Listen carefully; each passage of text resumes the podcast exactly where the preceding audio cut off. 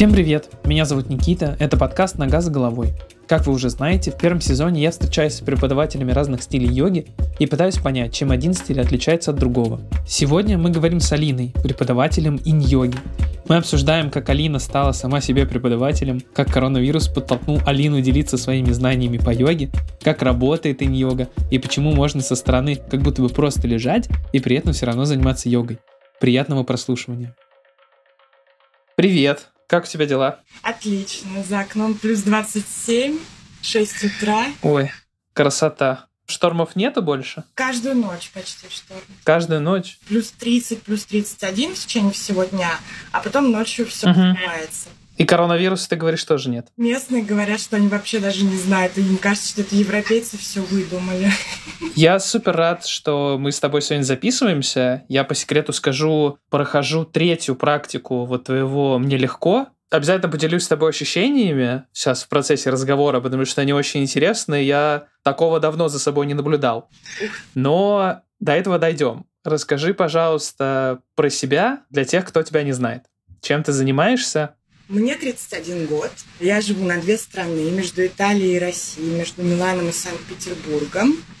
Я работаю, ну, у меня профильное образование в туризме, связи с общественностью, и работаю, в принципе, я тоже в туризме вот уже последние 8 лет. У меня было успешное экскурсионное агентство в Италии. Сейчас оно, естественно, не работает уже год. И прямо сейчас я нахожусь на Таити. О том, что я сюда пойду, я узнала месяц назад. Я здесь на проектной работе на три месяца, тоже связанной с туризмом. Насыщенная у тебя такая жизнь. Часто, когда с преподавателем йоги говоришь, практически у всех йога — это как бы основной такой вектор деятельности. И все, что они делают, оно либо очень максимально там приближено к йоге, mindfulness практики, там, психология там, или еще что-то. А у тебя вот, получается, есть и основная работа, и йога. Это очень классно. Честно говоря, если бы не случилась пандемия, наверное, вот так публично с йогой я бы никуда не вышла, я бы продолжала просто практиковать с друзьями, с э, друзьями друзей, с семьей я не собиралась, чтобы йога становилась каким-то моим э, источником дохода. Я прошла сначала карантин в Италии, когда он только-только случился. Потом я приехала в Петербург. Меня посадили на еще один карантин, я его прошла. И потом меня посадили на еще один карантин из-за того, что девушка, которая зарегистрирована в моей квартире, но она там не живет уже много лет, она заболела коронавирусом. И ко мне пришли на следующий день. Кошмар как они там называются, ЖЭК, служба быта или что-то такое, вместе с участковыми. И меня посадили еще на две недели на карантин. И прям уже был жесткий, нельзя было выходить. И они приходили меня проверять. И сторож, который у нас живет во дворе в Петербурге, он, если я выходила, он сразу же звонил участковому, говорил, что я вышла. И как в тюрьме. Сойти с ума, Кошмар. была одна. Я решила, ладно, буду проводить бесплатные практики для всех в Инстаграме. Может быть, кому-то это поможет. Я начала проводить бесплатные практики, люди начали интересоваться, начали донейтить. И в итоге я думаю, ну ладно, хорошо, э, можно попробовать позаниматься через Zoom, давайте попробуем. И вот так потихонечку все это закрутилось. А как ты сама с йогой столкнулась впервые? Можешь рассказать? Я с ней столкнулась с детства, прям с детства. У меня бабушка очень интересная личность. Она еще когда никто mm. не веганил, она активно веганила. Она была веганом 23 года в детстве, я помню, у меня была книжка, это вот самое первое, наверное, знакомство с йогой, у нас была книжка Гита Ингар «Йога для женщин». Вот эта книга – это мое первое знакомство с йогой еще в детстве. И потом я начала практиковать в 2006 году, но без э, ума, скажем так, это для меня был чисто фитнес. Я пыталась потерять вес, и я пробовала там ходить на аэробику, еще куда-то. Мне не нравятся активные виды спорта, мне не нравится, я все никак не могла понять, почему же девушка должна поднимать какие-то веса, что-то тяжелое, что же будет с моими мышцами, органами малого таза и так далее. И в итоге я пришла к йоге. Сначала я походила в какие-то студии, но тогда еще в 2006 году э, студии были не очень качественные. Мне кажется, уровень преподавания был очень низкий. И я купила в итоге себе CD-диски и практиковала по CD-дискам. Хатха-йога. Да. Потом я какое-то время практиковала аштангу. Аштанга мне очень нравилась. Вот. Но я неудачно упала со стойки на руках. И больше к аштанге я не вернулась. Хотя все равно я ее прям люблю, всем сердцем люблю. Восхищаюсь, кто, из, кто ее практикует. Да, про аштангу очень много всегда таких противоречивых высказываний. Я сам занимаюсь аштангой, вот, поэтому вообще, когда я первый раз столкнулся с Иней, она мне показалась такой прям абсолютной противоположностью аштанги, и это было настолько круто. Про аштангу очень много у всех каких-то воспоминаний про падения, про травмы. И что забавно, из тех, кто занимается вот аштангой из моих знакомых, когда их спрашиваешь, там, занимаетесь ли вы, пробовали что-то какой-то там еще стиль, практически все говорят, что они пробуют инь. Инь или нидру. И кажется, что просто все встают с утра на майсоры не высыпаются, и инь и нидра — это возможность так максимально приблизиться ко сну. Мне кажется, что инь-йога в России вообще очень плохо известна, очень мало кто ее практикует. Я, наоборот, когда говорю, что даже на курсе Федерации йоги, когда я говорила, что я практикую инь-йогу, нас там было, может быть, 120 человек. Э, из этих 120 человек, э, ну, дай бог, чтобы 15 поняли, о чем я говорю. Интересно. Но я, насколько понимаю, мы с Западом такие в роли догоняющих, если там Штаты, Европу, инь-йога, она же вообще, ну, я где-то слышал это выражение, что это прям такая урбан-йога, потому что ты в сумасшедшем ритме города приходишь и просто отпускаешь все за там несколько вечеров. Мы, кажется, в роли догоняющих таких, я надеюсь, что нас эта волна тоже захватит, потому что у нас ну, в Москве в студиях не так часто ты увидишь. Нидру вообще я не знаю, где есть. То есть Нидра есть, кто-то записал и занимайся. А, мне кажется, сейчас очень много.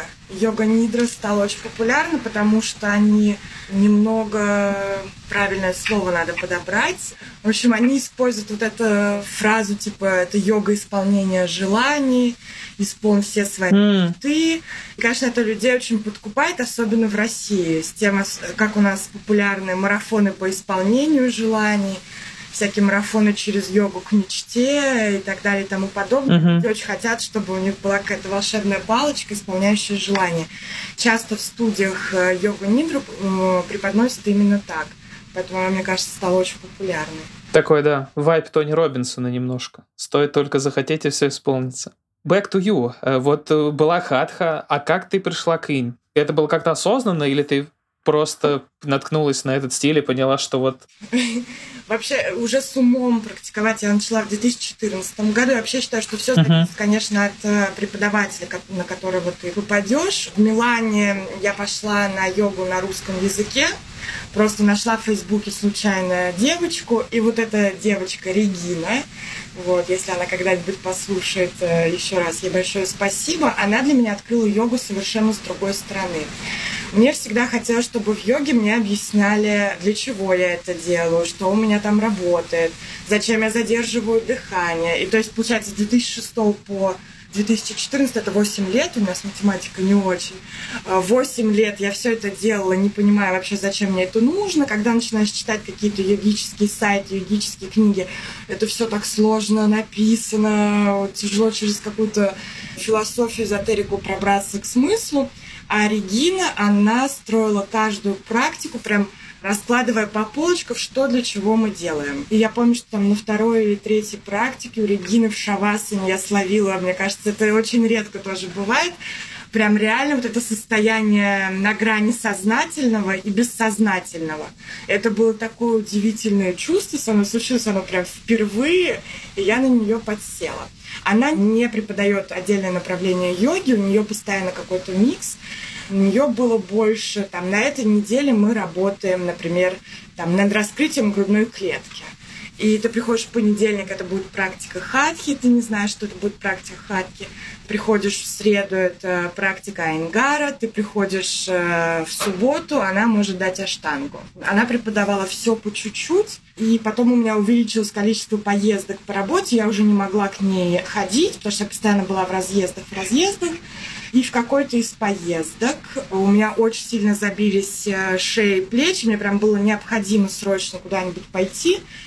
Я нашла самую ближайшую студию к себе, нашла класс инь-йоги. Я не знала вообще, что такое инь-йога. Это было два, два, два с половиной года назад. Я подумала, ладно, хорошо, пойду йога и йога я пришла, и я получила такое удовольствие и такой какой-то совершенно новый опыт, который я до этого не, э, не испытывала. что после этой практики я увлеклась инь-йогой. Я начала искать всякие практики онлайн, искать студии. Студии в Милане это сейчас, э, в 2020 году, например, много студий с инь-йогой. В 2017-2017 тоже инь-йоги не было как таковой. Вот. И в итоге просто я встала перед, перед выбором, что либо я сама учусь, либо я сама, сама себе становлюсь uh-huh. преподавателем, либо я не, не практикую йогу. Из-за этого я пошла на сертификацию. Я не могу сказать, что это курсы, обучающие какие-то курсы, uh-huh. на сертификацию. А вы есть какая-то сертификация, как в Аштанге? Или не обязательно она? У нас вообще это Спарта, школа Олимпийского ага. резерва, там все уже сложно с этими сертификатами. Начнем с того, что в России вообще, в принципе, как таковой нету обязательной сертификации по йоге. В России единственный, кто дает э, сертификаты для учителей по йоге, это проект Yogic э, Pro. У них есть небольшой онлайн-курс и, мне кажется, четырехдневный офлайн курс Пару раз э, в год они делают. В Америке много кто готов тебе дать этот сертификат по йоге. Самые весомые, самые такие качественные, конечно, Берни Кларк, один из прародителей йоги у них есть э, выездные в разные страны недельные курсы. Сейчас э, этих курсов, естественно, не существует, потому что никто никуда не ездит. И у него есть э, онлайн-курс. Я не помню, сколько там часов лекций, не могу сейчас сказать, но он небольшой на самом деле. И в конце тебе дают сертификат по йоге, который для американского альянса йоги тебе дает плюс 20 или плюс 50 часов. Ну, то есть это практически ничего. А где ты училась? У Берни Кларка. Получается. У Берни Кларка, ага. Чтобы я понимал, просто там вот, ну, по сути, вот это одна ступень, и дальше некуда учиться. Ты больше уже сам как бы углубляешься. Есть одна женщина из Китая, она тоже училась у Берни Кларка. У нее есть э, свой курс, и у нее курс прям мощный, мощный. Он дает там и 200 часов для американского йога-альянса, и 500 часов, по-моему, у нее есть блок по инь-йоге, он не такой большой, а потом у нее огромный-огромный блок по традиционной китайской медицине. Потому что инь-йога, она закручена как раз на китайской медицине традиционной, и она дает э, глубокие знания именно с точки зрения вот, китайской традиционной медицины. Я очень хочу к ней попасть, но у нее даже сейчас uh-huh. нет онлайн-курсов, и не то, что есть онлайн, это очень небольшое, поэтому подождем, когда откроют границы. Пусть все сложится. Будем надеяться. Кажется, отличное продолжение обучения. Звучит очень классно. Да, и я слежу за ней в Инстаграме. Очень интересно то, что она рассказывает.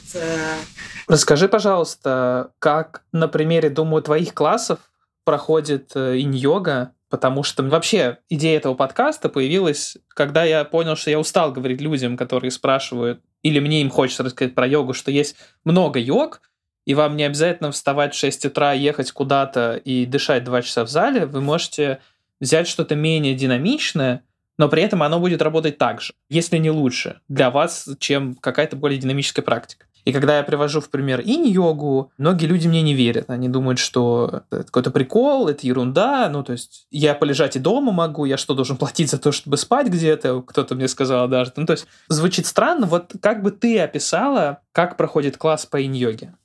Йога кажется простой, но на самом деле она это не легкая практика йоги.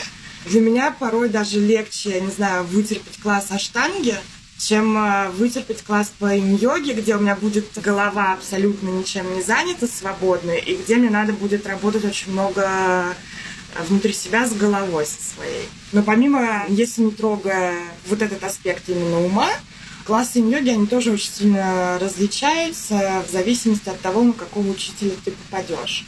Классы йоги, которые чисто релакс-классы, вы там используете кучу болстров, подушек и так далее, и на самом деле кажется, что вы просто лежите. Возможно, с телом эти классы работают не так сильно, но они помогают очень хорошо снизить уровень стресса и прям успокоиться. Но есть классы йоги, которые направлены именно там на работу с телом, эти классы тоже могут быть мягкими, а могут быть очень э, сложными. Если ты задерживаешься в одном положении, допустим, даже не 2, не 3 минуты, а 5-10 минут, Это для тела очень большой челлендж. Даже если ты просто поднимаешь руку вот так, проходит 5 секунд, это одни ощущения, проходит минута, это совсем другие ощущения, проходит 5 минут, это уже совсем другой уровень ощущений в теле. Я на своих классах, я провожу релаксинг-йогу только один раз в неделю, это по пятницам. Вечером это групповые занятия, потому что, как оказалось, они не очень популярны. Вот. А людям больше хочется работать с телом. Я стараюсь давать все положения от двух до пяти минут. Границы вот эти в пять минут мы никогда не переходим, потому что это сложно. Стараюсь давать э, больше на работу с телом вот в своих практиках. Это достаточно сложно. Потом тоже, когда э, говорим о том, что вот я ничего не делаю, я не работаю с телом, это чаще всего говорят люди, которые уже что-то практикуют, которые занимаются спортом и так далее. Но у меня, например, из всех моих учеников, с которыми я занимаюсь, а у меня их достаточно много, их 26 э, групповых и индивидуальных, ни один из них до моего класса э, ни разу не практиковал йогу. И самые простые положения тела просто посидеть на пальцах стоп, да, на пятках, а пальцы прижаты к полу. Э, для них это практически невыносимо минуту просидеть на пальцах. Сделать тот же самый простой замок за спиной из 26 без практик могла только одна девочка. Остальные не могли делать э, замок за спиной.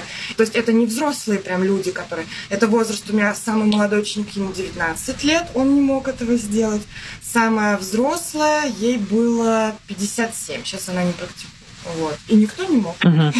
Кажется, что в городе не нужно бегать от тигров и искать финики и все вот эти вот такие трайбл движения, обезьяне, да, можно, наверное, так их назвать, они ну, закореняются, суставы костенеют, и, конечно, если этим всем не заниматься, ну, очень тяжело в какой-то момент жизни может стать, мне кажется. Одна из причин этого, чего я занимаюсь, это вот чтобы вот эту закрепощенность не ощущать. И знаешь, что еще интересно? Вот у тебя в курсе «Мне легко» я опять-таки сейчас дойдем про вот то, как это работает, потому что мне кажется, это прям супер интересно. Поделюсь обязательно, что думаю. У тебя есть вот эти аффирмации, которые ты говоришь в процессе практики. Это не там цитаты из ВКонтакте э, или какие-то там еще фразы. Это прям такие какие-то очень устойчивые, классные выражения, которые кажется, ну, устойчивые тоже сложно назвать, вот как я их... Наверное, правильно говорить. Да, да, да. И, наверное, которые человек сам себе не говорит в обычной жизни или вряд ли слышит от других. Ну, может быть, кто-то слышит, но я нет, например. Несмотря на то, что там окружен людьми, которые, кажется, меня любят. Вот. Скажи, пожалуйста, это вот вообще common thing практики инь-йоги? Ну, то есть это часто делается? Или это то, что там придумала ты и решила это в этом курсе воплотить? Редко. Я вообще видела такие практики только у одной преподавательницы инь-йоги. Это тоже, она, по-моему, канадка. Ну, в общем, э, с другого континента. Дама, ее зовут Кассандра. У нее YouTube-канал, который очень активный. Она не только инь-йогу преподает, она преподает еще иньясу. И мне кажется, что аффирмации в практиках использует э, только она. Я к этим аффирмациям отношусь э, я не верю, что если ты будешь себе повторять с утра до вечера там какую-то фразу «я богатый», «я красивый», ты станешь богатым, ты станешь красивым. В это я не верю, потому что этот курс родился, у меня был очень тяжелый период в 2017 году, очень тяжелый. Я э, с 64 килограмм за неделю стала весить 55 вот, а рост у меня метр восемьдесят, чтобы вы понимали. Mm-hmm. Вот, у меня был ужасный стресс, очень тяжелый год. Э, я занималась психологом. Мне повезло, что я попала на хорошего психолога, которая с первого же дня мне говорила, что э, просто там э, сам, приходить на терапию, там, на прием не имеет никакого смысла. Необходимо прорабатывать тело. Необходимо обязательно заняться телом, необходимо расслабить все там твои мышцы, которые у тебя зажались в результате этого стресса. Сначала я начала ходить на массаж. Мне попалась хорошая массажистка, массажистка, которая тоже там увлекалась этой традиционной китайской медициной. Мы очень много об этом разговаривали. Потом решила, зачем мне ходить на массаж, если у меня есть инь-йога. Я уже начала как бы в нее немножко э, вливаться. Э, и потом я начала читать огромное количество книг, статей, смотреть какие-то выступления по поводу вообще того, как э, мозг и тело взаимодействуют, как стресс э, влияет на наше тело, и как затем тело влияет на мозг. И получается, что единственный способ борьбы там, со стрессом – это расслаблять мышцы, возвращать им правильную форму. И на уровне ума негативные вот эти образы, которые у тебя закрепились, надо заменить позитивными образами. Поэтому аффирмации используются, с одной стороны, как какие-то позитивные образы, то есть ты начинаешь думать о чем-то позитивном, у тебя такое хорошее ощущение после них остается. И с другой стороны, когда у тебя есть проблема в том, с чем связана аффирмация, у тебя невольно при расслабленном теле начинает зажиматься мышцы которые реагируют на эту сферу. И ты это замечаешь, отмечаешь, у тебя уже сразу же начинает работать ум, ага, вот с этим надо мне поработать, с этим надо мне что-то делать. Ну, ты можешь принять решение, что тебе ничего не надо с этим делать, вот. Но если ты примешь решение, что тебе с этим надо работать, у тебя есть э, инструмент, который тебе поможет как бы лучше узнать свое тело и лучше проработать э, свои реакции. Смотри, тоже интересно, мы плавно так подошли к тому, как инь-йога работает. Вот, несмотря на то, что это не динамическая практика, да, много всего происходит, но, но она не динамическая. Если я помню твой пост правильно, то ты занимаешься только инь-йогой. В превосходной форме сидишь на шпагате, твой пост про то, что ты вот в 20 лет там парилась по поводу фигуры, сейчас в Милане ешь каждый день пасту и выглядишь просто замечательно, невольно задаешься вопросом, как оно работает. Ну, то есть, неужели достаточно делать простые какие-то вещи и выглядеть вот так, и там быть способным сесть на шпагат, и не там, не знаю, пыхтеть в зале пять дней в неделю ради того, чтобы там какой-то цели достичь, и так в итоге не факт, что все получится. Первое про шпагат. Шпагат — это не самоцель вообще, не, не цель йоги шпагат ты можешь проводить хоть 24 э, часа в сутки на разных классах йоги, если у тебя скелет построен таким образом, что твой сустав в определенный момент просто начинает друг на друга давить, ни на какой шпагат ты никогда не сядешь. Если ты сядешь, ты можешь себе просто сломать суставы. То есть э, есть люди, которые от природы на шпагат не сядут. Вот. Об этом не надо париться, этим не надо заниматься. Просто надо поддерживать э, свое тело на максимальной амплитуде движений, на которые оно способно, условно говоря. Что касается там тела и фигуры. Опять же, стресс, кортизол, гормон стресса, он отвечает за трудно сжигаемый жир в нашем теле. То есть, когда мы стрессуем, наше тело начинает накапливать этот жир про запас, для военных действий, мало ли что случится.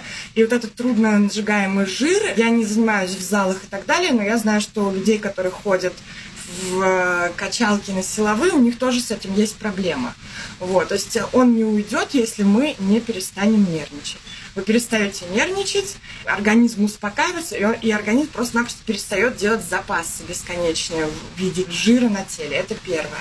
Второе, то, что касается инь-йоги, как она помогает э, работать с телом именно там, на внешнюю сторону своего тела. Во-первых, она снижает уровень стресса, то есть э, кортизол уходит. Во-вторых, инь-йога, ее основное отличие от других практик йоги, она работает э, не с мышцами, она работает с соединительной тканью. Соединительная ткань – это такое единое полотно, которое составляет форму нашего тела, оно огибает каждый сустав, каждую косточку, каждый наш орган, она проходит сквозь органы, сквозь мышцы, сквозь нервные волокна, является их частью. Например, мышцы на 30% состоят из фасции. Фасция – это соединительная ткань. Когда соединительная ткань у вас э, в правильном положении, в правильной форме, правильно становятся мышцы, правильную э, форму принимают мышцы правильное положение занимают органы. Органы начинают хорошо снабжаться кровью, питательными веществами, они хорошо чистятся. То есть у вас просто оздоравливается организм, а здоровый организм – это организм без э, лишнего веса, без запасов. У каждого, опять же, разная да, структура тела. Есть люди, которые здоровы, но они немножко такие в теле, кровь с молоком, что называется. Мы говорим уже там про проблемы более крупного порядка. Их не будет. То же самое животик, например, у женщин. Как бы они там не закачивали свой пресс, часто это просто-напросто неправильное расположение органов малого таза. Это неправильное расположение позвоночника. Йога, она выпрямляет позвоночник, и у меня есть, э, я когда-то публиковала фотографию, у меня была девушка, моя ровесница, 30 лет, у нее всю жизнь были плечи вот так вот подняты к ушам. Она думала, что с этим ничего нельзя поделать. У нас с ней было 6 или 8 практик, и на 6 или 8 практике опускаются плечи, у тебя правильно встает позвоночник, у тебя подбирается живот, потому что органы тоже занимают правильное положение. По поводу суставов, uh-huh. то, что у меня хорошая растяжка и так далее, йога работает же с суставами, но ведется очень много споров возможно ли вообще работа с суставами. Йога дает э, умеренную длительную нагрузку на суставы, она их сжимает, нагружает, и за счет этой нагрузки они увлажняются, укрепляются, и со временем им возвращается правильная заложенная природа амплитуда движения. Вот и все. У меня она просто достаточно большая от природы, поэтому я могу садиться и на шпагат, и на что-то другое. Если кого-то она а, достаточно ограничена, то, как мы говорили, на шпагат то этот человек не сядет. Класс. Мне очень импонирует твой такой здоровый подход там, к шпагатам, к растяжкам и ко всему этому. Мне кажется, я что... негодование, когда я вижу эти курсы. Шпагат за 14 дней, да-да-да. Я тебя понимаю прекрасно. Мне кажется, что, ну, наверное, это прогресс, и без этого никуда, но вот эра Инстаграма и люди в супер крутой и потянутой форме, там, с нулевым процентом подкожного жира где-то на пляже в Майами, конечно, завораживают, и хочешь, все, я буду таким же. Но, к сожалению, да, столько, наверное, предпосылок должно сложиться в желании догнать вот кого-то там с классным прессом или шпагатом, как ты правильно заметила, столько стресса поднимает в человеке, он там начинается ссориться с родными, ты что, купила торт? Я вообще-то на диете. Ты вообще там, ну и вот это все. И оно настолько захламляет жизнь, что хочется курс какой-нибудь, ну, я утрирую, курс, да, расхламить свою жизнь. И вот кажется, что инь-йога, она вот очень про это. Вот мне, например, не могу уже просто молчать про вот этот курс, я согласен вообще на 100%, что в плане вот выдержки мне тоже проще сделать там первую серию штанги, потому что условно ты делаешь какую-нибудь там позу на раскрытие бедер, и в этот момент ты говоришь вот эти... Я буду называть их аффирмациями, с твоего позволения, просто чтобы покороче было. И оно в какой-то момент у тебя поднимает какой-то вопрос, и, возможно, даже очень неудобный. И ты лежишь в этом не самом удобном положении с растягиваешься бедром, у тебя всплывает этот вопрос, который, может быть, ты и не хотел себе сам задавать. И я вот с психологом, с психотерапевтом занимаюсь, и как мне кажется, что достаточно много скрыто уже в вопросе, и самое главное все задать правильный вопрос. И вот эта комбинация неудобного положения, там, раскрывающегося таза, спазмы какой-то мышцы, когда ты этот утверждение услышал, которое тоже полувопрос, который, например, моя сексуальность священна, например, вот меня затронул вчера это. Я такой напряг сразу, а вообще, я вообще об этом говорил? Да я об этом не говорила. Я вот не говорю почему но потому что, кажется, там что-то есть, о чем можно поговорить с психотерапевтом. И после практики оно дает столько пищи для размышлений, сколько аштанга, например, поначалу точно не давала, потому что на аштанге ты выживаешь.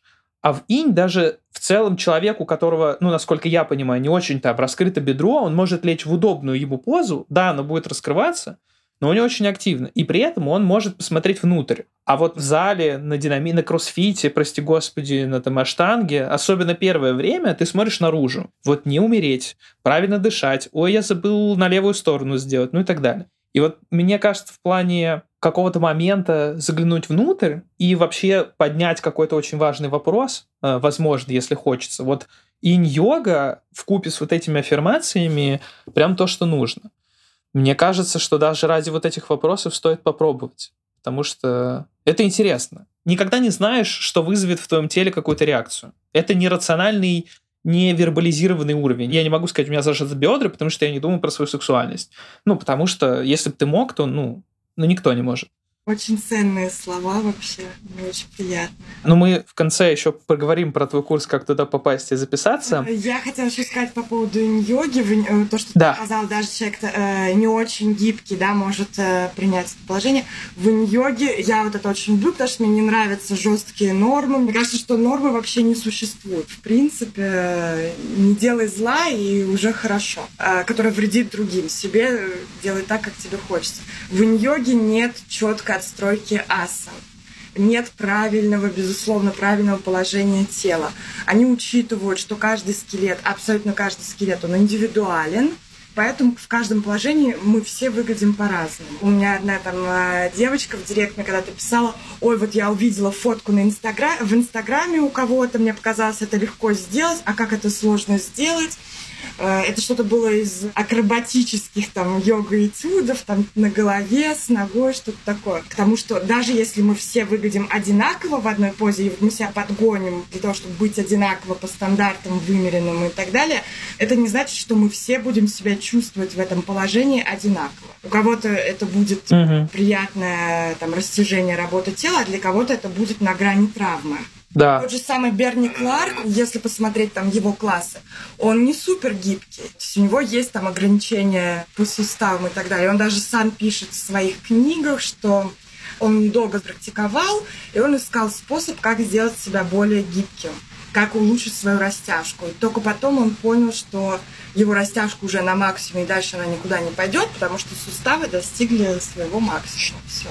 Если смотреть его классы, кажется, что вот, э, ну, не очень, не прям уж супер гибкий человек их ведет. Вот опять-таки, мне кажется, я эту фразу за все записи подкаста очень часто повторяю, но вот этого многим, мне кажется, не хватает. Вот этого ощущения полноты, которое в каком-то виде дает инь-йога, потому что нету, по сути, правильного. Если она учитывает, собственно, твое строение скелета, твое какое-то прошлое, ну, круто, это прекрасно. Вот это ощущение я не знаю, как перевести это, вот это вот wholeness, wholesome, какое-то ощущение целостности, наверное, да, вот это очень, очень ценно, очень классно.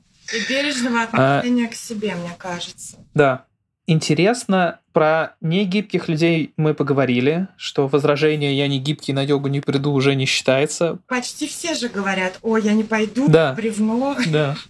Я задаю этот вопрос вот всем, с кем записываю подкаст, что мне, по сути, две вещи говорят люди. Первое про «я не гибкий», второе «очень странно», но я часто это слышу, люди говорят, я не вегетарианец, я ем мясо, вы, наверное, выгоните меня из зала, вы таких не любите.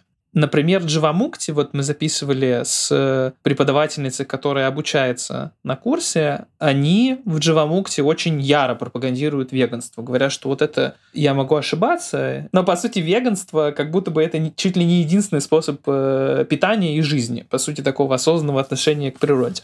Есть ли такое в инь, или все демократично, и в тарелку никто друг к другу не смотрит. Немножко отстранившись от ин, да, мы помним там принципы йоги и так далее, один из которых ахимса, не насилие. И мне кажется, вот тоже проблема очень многих преподавателей школы, студии, то, что они все это воспринимают очень буквально.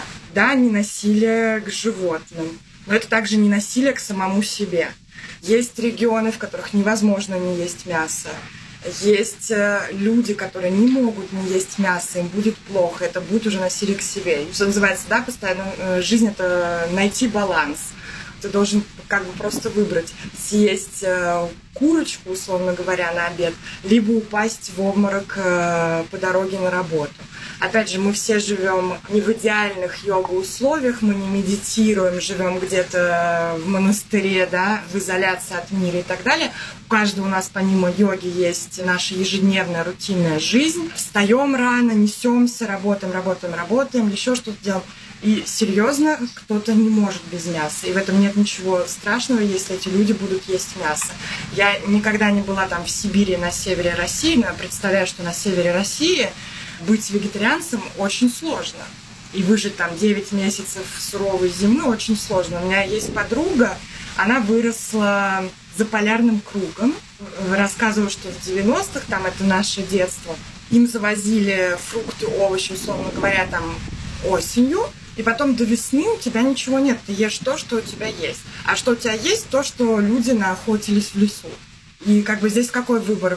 Быть веганом или не быть веганом? Ответ однозначный. Да, и инь-йога, опять же, говорю, что у нее в основе даосизм, даосизм и, в принципе, все восточные, наверное, философии, они, в принципе, пропагандируют веганство, ну даже не веганство, а вегетарианство.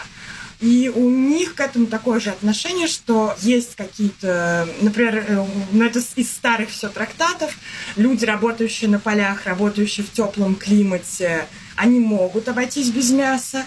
люди, работающие в северных условиях и так далее, им мясо разрешено. Просто не надо этим злоупотреблять, не надо там э, съедать тонну мяса, скажем так. Хорошо, очень тоже резонирует.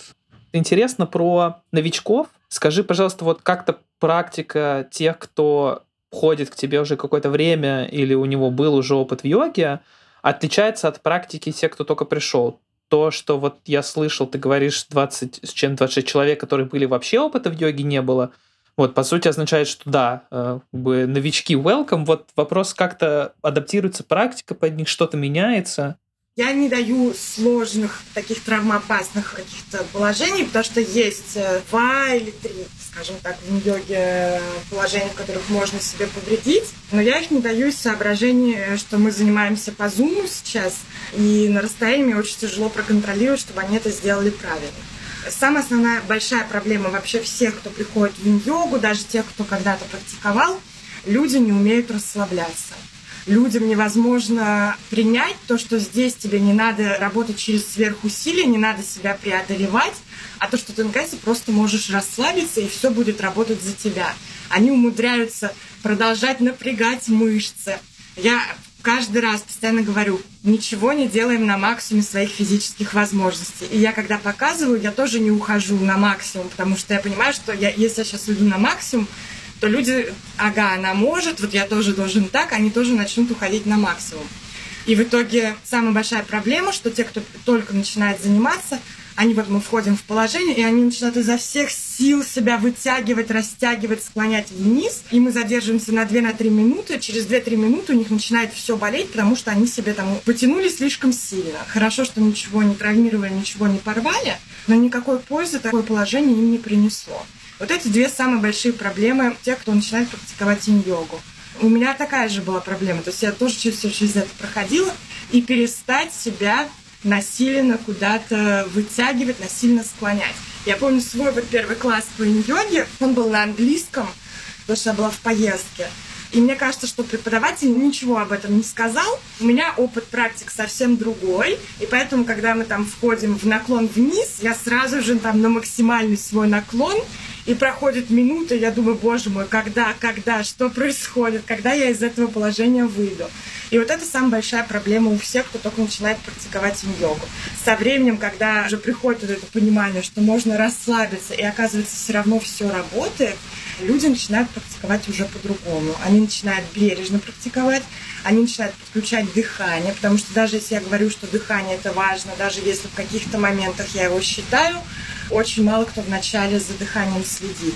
Потом вот у них начинает подключаться дыхание, и со временем уже начинается работа ума. Потому что йога вот это, когда uh-huh. мы выдерживаем неудобное для нас положение, и при этом мы сохраняем покой, мы не реагируем, на эмоции на наши, потому что эмоции, которые мы испытываем во время положений некомфортных, когда мы их выдерживаем, это те эмоции, которые нам свойственны в обычной жизни, когда мы сталкиваемся с трудностями. И чаще всего это три эмоции, три э, способа действовать. Первый — это всеми силами просто сейчас э, всеми мерами попытаться это положение изменить во что бы то ни стало.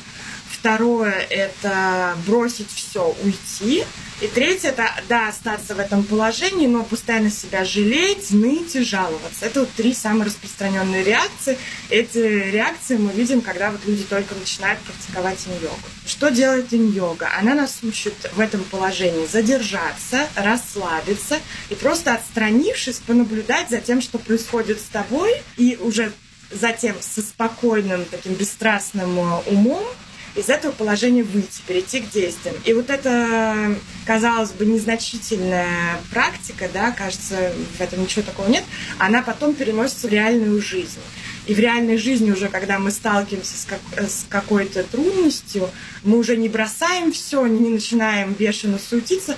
Мы на самом деле, я это замечаю на себе, потому что у меня характер я гиперактивная, гипердинамичная, мне постоянно надо что-то делать. И вот йога наконец-то помогла мне от этого выйти. Да, теперь все спокойно, все, никаких uh-huh. импульсов нету. И это помогает тебе сперва успокоиться, посмотреть э, со стороны реально на ситуацию, Как правило, когда ты смотришь со стороны, она кажется менее значительной, менее сложной. И уже затем, когда ты ее оценила отстраненно, ты можешь принять решение о каких-то дальнейших действиях. И это будут действия не импульсивные, это будут действия не эмоциональные. Не знаю, мне кажется, я так много сказала, что слишком... Нет, ты сказала все очень в тему, и мне кажется, такие очень важные советы и такая квинтэссенция всего, вот о чем стоит подумать, даже если человек там не на инь-йогу пойдет, а еще куда-то, мне кажется, об этом очень важно говорить. Спасибо тебе большое. Расскажи, пожалуйста, где с тобой можно познакомиться, посмотреть твои посты, вероятно, это Инстаграм, и где с тобой можно попрактиковать? Так, Инстаграм мой это chill.in.yoga. А он будет в описании, если что. И попрактиковать. Сейчас я не беру уже на индивидуальные занятия, не беру на групповые, потому что у нас очень много людей. Но у нас сейчас есть два видеопродукта, скажем так. Один это курс «Нелегко», о котором говорил ты, но это курс специфический да, он такой э, психотерапевтический, скажем так. Есть просто... Аптечка ты его где-то назвала. Это вот это, мне очень понравилось это название. Это назвала его не я.